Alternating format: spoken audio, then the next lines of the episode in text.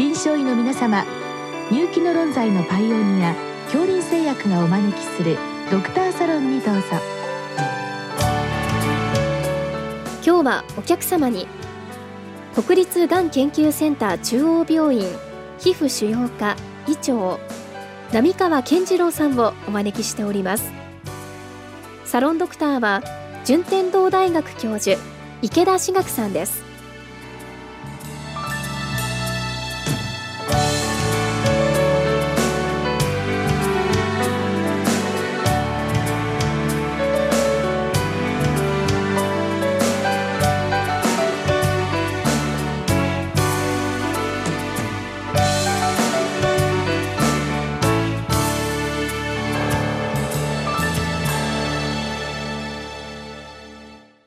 浪川先生よろしくお願いいたします。はいよろしくお願いします。あの本日はメルケル細胞がんのご質問なんですけども、はい、なかなかあのまあ希少がんで一般のドクターにはちょっと馴染みがないかと思いますのでちょっと細かくお伺いしたいと思いますけれども、はい、あの元々のそのメルケル細胞っていうのはどこにいて何をしてるんでしょうか？はいえーと、メルケル細胞ですけれども、あの皮膚ですね、上から表皮、真皮、皮下組織っていうふうに分かれるかと思うんですけれども、まあ、表皮のですね、大体まあ95%ぐらいが、えー、核化細胞、ケラチノサイトで構成されていて、まあ、残りの5%を、えーと、色素細胞、メラノサイトですね、えーと、あとランゲルハンス細胞、それとまあメルケル細胞でまあ構成されているということになってます。で、それぞれ、えー、色素酸性ですとか免疫、知覚にまあ関与するということで、まあえーと、メルケル細胞が何かということになりますと、まあ、表皮の、えーとまあ、稀に存在しているですね、まあ、知覚に関連する、まあ、細胞ということになろうかと思います。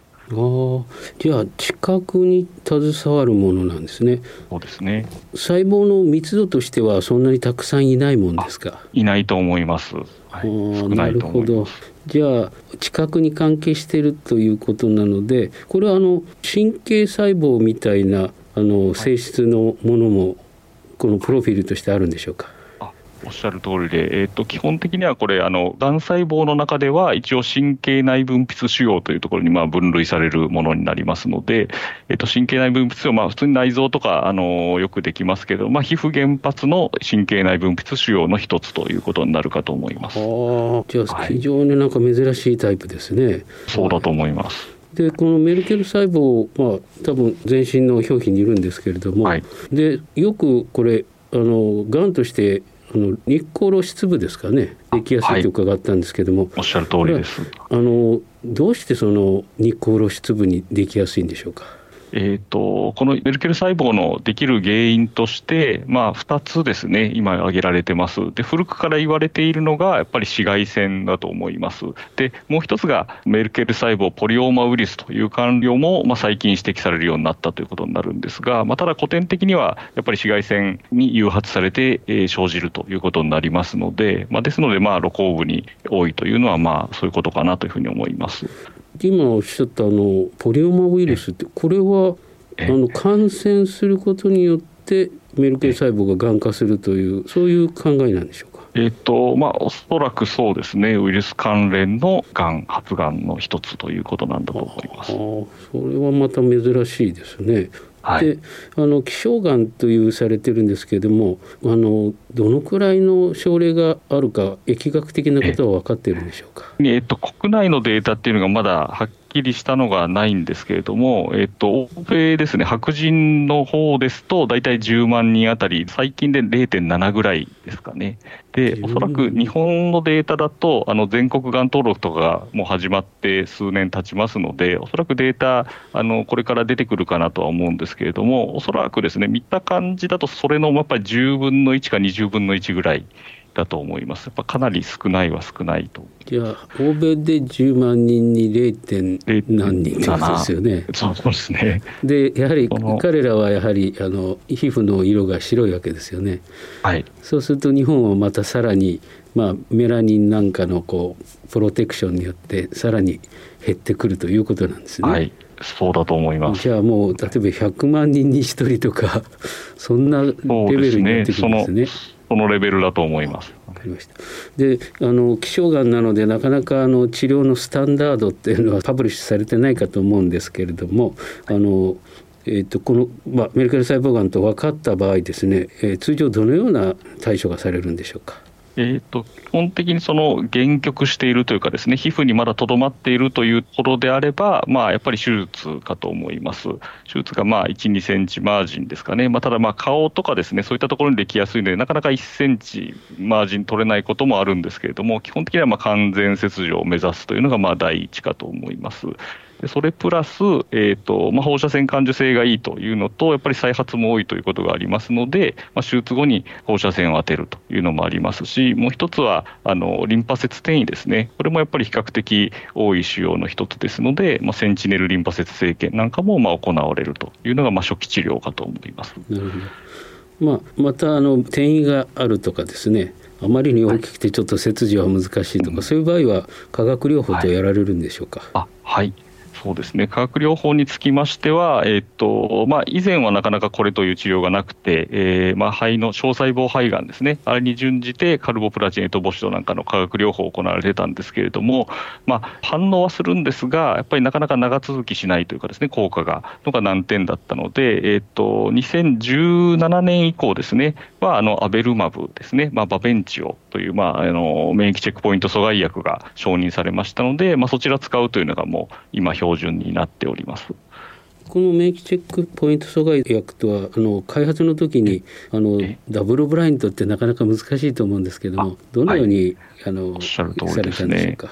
えーと、これはあの、えーと、シングルアームのですね、まあ、単群の、えーと、アベルマブ単群の前向きの、えー、臨床試験ということになります。基本的にはまあフェーズ2ということにはなるんですが、ただその対象群を置くっていうのがやっぱりなかなか希少がんですので難しいので、まあ、過去に、えーまあ、出てる治療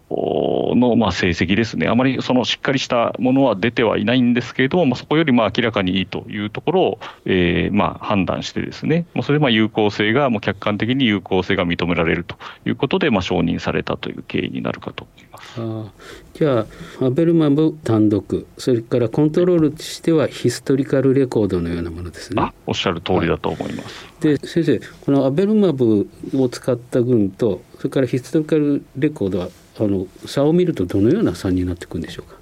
えーと、大体まあ奏効割合でいうと、やっぱりアベルマブだと3、4割は、えー、出てると、まあ、それがまあ first line なのか、それともまあ化学療法後なのかっていうところで違ってくるかと思います。なるほど。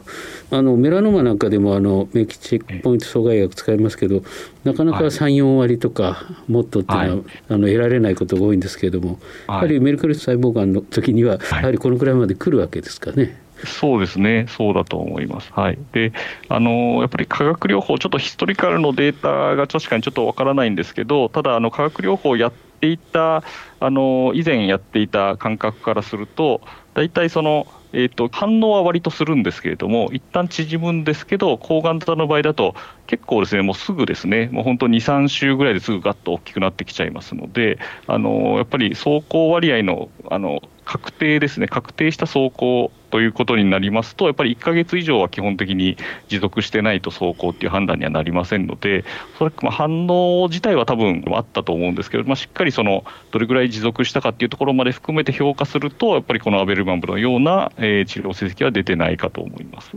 なるほど。やはり一見縮小するように見えてまたすぐ再発するというパターンが常識だったわけですね。そ、ねはい、そこに比べて、やはりアベルマムを使うと3、4割の方たちはいい状態が続くということですけども、はい、これあの失礼な言い方ですけどアベルマムまず効いたとしますよね。そしてまた効かなくなるような症例っていうのは結構あるんでしょうか？えー、っと、あるにはあると思います。はい、ただ、えー、っと、結構ですね、あの免疫チェックポイント阻害薬、あのなんていうか、効かない判断が難しいというかですね、意外とまあ、その腫瘍が一部大きくなってきたりだとか、そういうのがあってもですね、意外とその大きくなってきたところだけ、例えば放射線を入れて、えー、叩くとかやってると、意外とこう長続きできちゃったりですね、あのすることが結構経験上もありまして、でそれはまあ、それを狙ってやってるというよりは、実際、アベルマブからちょっとスイッチする薬がないっていうのが現状で、まあ、そこであの、まあ、やむを得ず、もう悪くなったところだけちょっと放射線入れたり、また場合によっては手術したりっていうのを、えー、やってると、まあ、意外と、あのあれもう2年経っちゃったみたいな感覚はあることがあります。じゃあもうあの旧来のものの考え方ではなくてまずアベルマブをやっといてそれで効けばいいし効かなければ場所によっては切除したり放射線治療を加えたりとそういう新しいやり方ですね、はい、逆に言いますと。そうですね。はい。今までは抗がん剤を入れといて、はい、それでどうなるかだけ見てましたよね。そうですね。なんか違う考えですね。おっしゃる通りであの抗がん剤が効かなくなってその後同じ抗がん剤やってもそこから効き出すってなかなかなかったんですけどえー、あの免疫チェックポイント阻害薬の場合は、まあ、意外とそうでもないというかですねあのすごく小さくなるわけじゃないけど長く悪くならないみたいな方もやっぱり中にはいらっしゃるので、まあ、それはそれでベネフィットだと思っております。なるほど。いわゆる共存するような形ですね。なるほど、ね、はい、でそれらをまあ大きく踏まえてですねなかなかあの用語について判定しづらいとは思うんですけど先生の肌感覚でどうでしょう？この免疫チェックポイント阻害薬の効果っていうのはどの程度なんでしょう？か、はい、あの肌感覚であるとやっぱりこれあの例えば長期生存ですとかあの、まあ、腫瘍が縮小したりっていう、まあ、そういった恩恵がある方はもう確実にあの増えてると思います。でこの免疫チェックポイント阻害薬、もともと出たときは、やっぱりメルケル細胞が非常にこう増殖のスピード速いので、あのちょっとまあ間に合わないというか、ですね。PD-1 抗体だけだと、ちょっとなかなか効果発現するまでに、まあ、その実力を発揮する前にこう腫瘍が悪くなっちゃうんじゃないかみたいな、ちょっと危惧があったんですけど、いざ使ってみると、意外とそうでもなくて、ですね。やっぱ効く方は、割と、あの思ったより速やかに効くということがありますので、やっぱりまあベネフィットとしてはかなりあるんじゃないかなというふうに思います。なるほど。どうもありがとうございました。はい、ありがとうございます。